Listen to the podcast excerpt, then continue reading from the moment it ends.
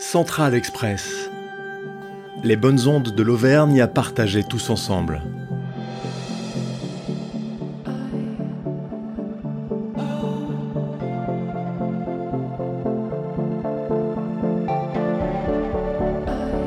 Dans cet épisode, nous allons vous parler d'un grand personnage auvergnat, français et européen convaincu. Bonsoir madame, bonsoir mademoiselle, bonsoir monsieur. Souvenez-vous, on disait VGE. Il s'agit de Valéry Giscard d'Estaing. Président de la République française de 1974 à 1981.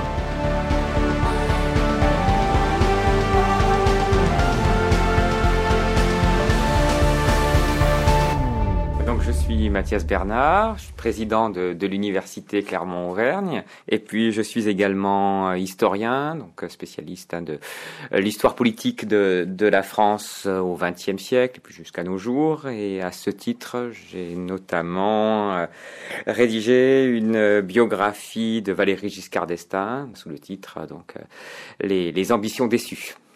J'ai une question d'abord un peu plus générale. Mmh. Comment vous expliquez euh, que l'Auvergne soit une terre aussi présidentielle ah, ben, je pense que euh, l'Auvergne concentre quand même un certain nombre euh, d'éléments qui renvoient, en tout cas, à une certaine image de l'identité française. C'est-à-dire qu'effectivement, il y a quand même une dimension euh, de ruralité, euh, un positionnement aussi géographique. C'est le cœur de la France en quelque sorte. Hein. Donc il y a, y a cette, euh, cette dimension hein, qui est très présente, qui fait effectivement que l'Auvergne a non seulement produit directement deux, deux présidents, hein, donc Georges Pompidou et et Valéry Giscard d'Estaing, mais aussi euh, indirectement via leur euh, implantation, on va dire euh, postérieure, hein, des présidents comme Jacques Chirac, comme François Hollande, hein, qui était en Corrèze. Alors c'est pas vraiment l'Auvergne, mais c'est quand même effectivement le Massif central. Et même François Mitterrand, par son enracinement dans la Nièvre, dans le Morvan, bon, et quand même se situe au, nord du, du, du, du, Massif central. Donc du coup, c'est vrai qu'il y a cette, voilà, je crois cette cette identité cœur de France, cette dimension rurale, cette idée voilà de, de présidents qui doivent être enracinés hein, dans, dans cette France profonde, hein, cette France que, que Valéry Giscard d'Estaing voulait regarder au, fond des yeux. Je crois voilà, que c'est quand même le premier élément, en tout cas, d'explication. il est toujours difficile de parler de soi, et pourtant il faut le faire.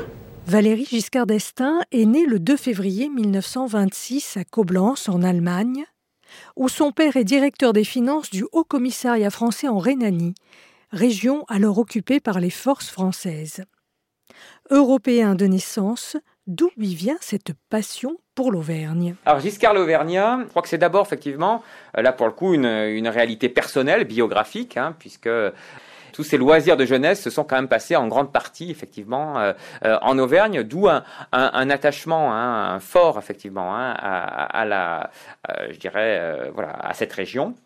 Euh, c'est bien sûr le, fait que c'est en Auvergne que c'est aussi construit, euh, construit sa carrière politique, hein, avec des étapes quand même extrêmement importantes.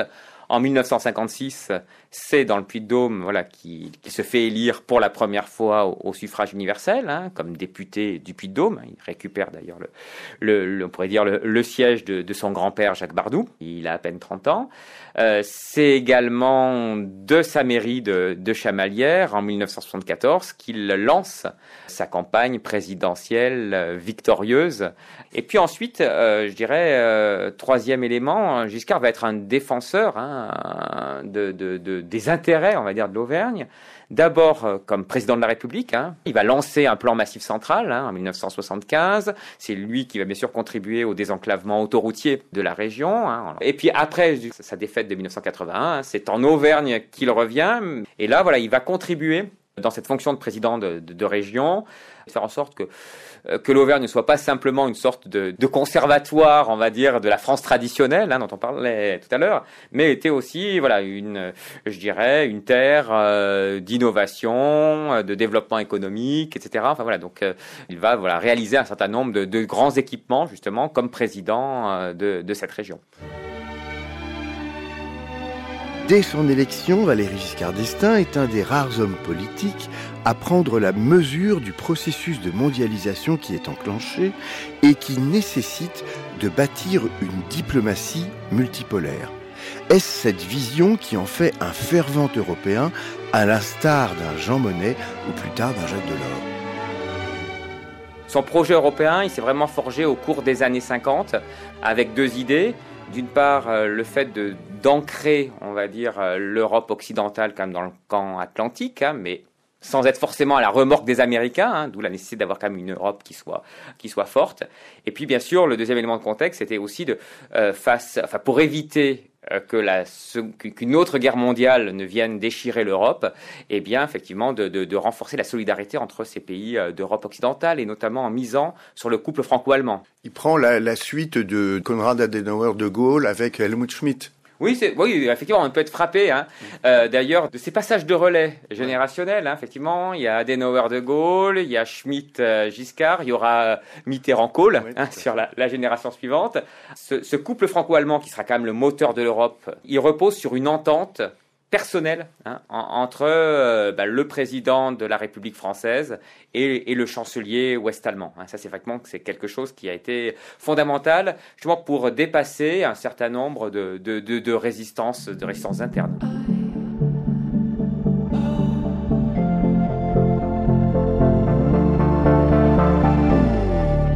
L'élection de Valéry Giscard d'Estaing à la présidence de la République est marquée par des réformes majeures comme l'abaissement du droit de vote de 21 à 18 ans, le divorce par consentement mutuel et bien entendu la loi Veil qui va permettre aux femmes de prendre le pouvoir sur leur corps et sur leur désir de procréation.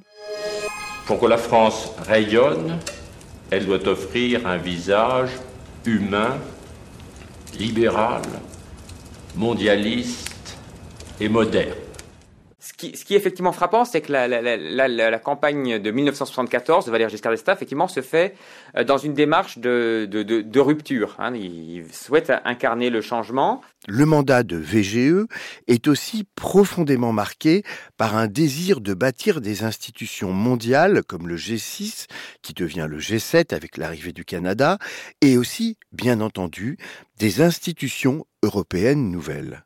Sur la question européenne, on, voit bien que cette période, hein, 74-81, ce mandat, il est vraiment guidé par la volonté de renforcer l'Europe euh, par différents moyens. D'abord en, lui donnant une vraie réalité politique. Il faut bien voir qu'avant 74, l'Europe, c'est d'abord un marché commun. Hein, il a voulu effectivement aller au-delà D'où euh, la création du, du Conseil européen, hein, qui était effectivement euh, à, la, à, la, place des, des, sommets européens, qui permettait effectivement de, de réunir quatre fois par an euh, les chefs de gouvernement européens pour vraiment faire de la politique. Et puis d'où aussi l'élection au suffrage universel du, du, du Parlement européen, ça c'est en 79, hein, alors que les, les, conseils européens c'est en 74.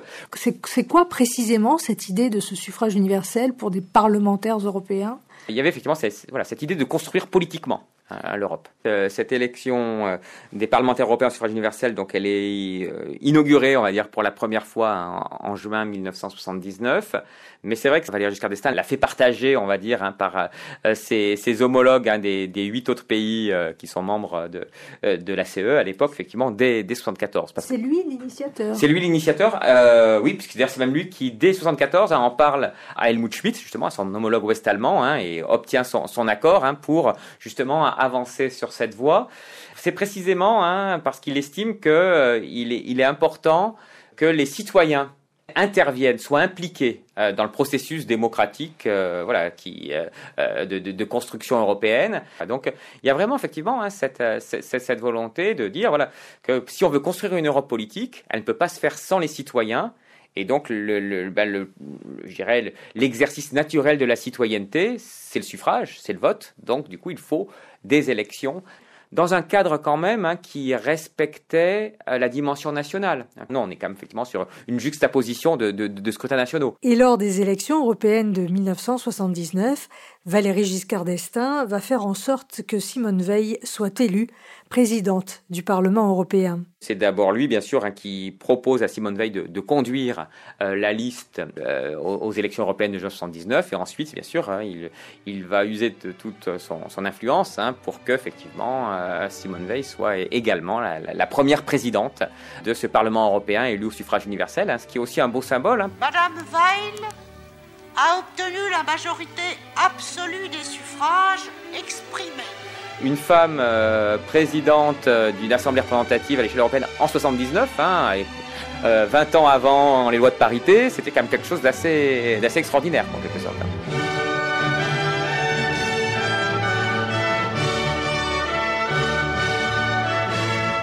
Valéry Giscard d'Estaing, c'est quelqu'un de bon, personnalité qui est pragmatique en quelque sorte. Hein. C'est-à-dire qu'effectivement, c'est la grande différence hein, de, Giscard par rapport à, De Gaulle. Hein. C'est-à-dire que De Gaulle euh, avait une politique étrangère qui était fixée sur l'idéal voilà, de la grandeur de la France, avec presque au même titre que, que, que, les États-Unis et, et, l'Union soviétique.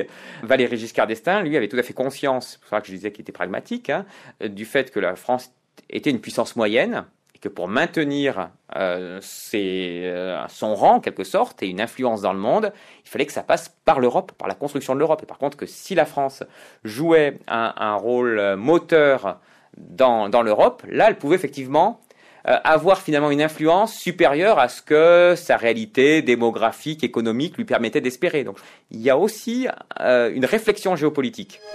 Avant de vous quitter, je vous souhaite bonne chance. Finalement, la vision de Valéry Giscard d'Estaing sur les relations internationales est extrêmement moderne. Même les obstacles qu'il a rencontrés sont plus que jamais d'actualité, et donc la vigilance d'une Simone Veil pour la paix l'est tout autant.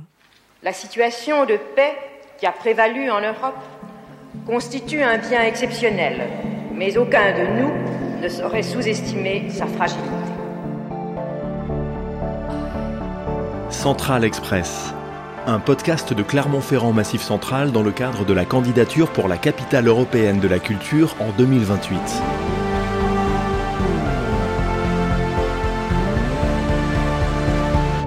Ensemble, construisons la capitale.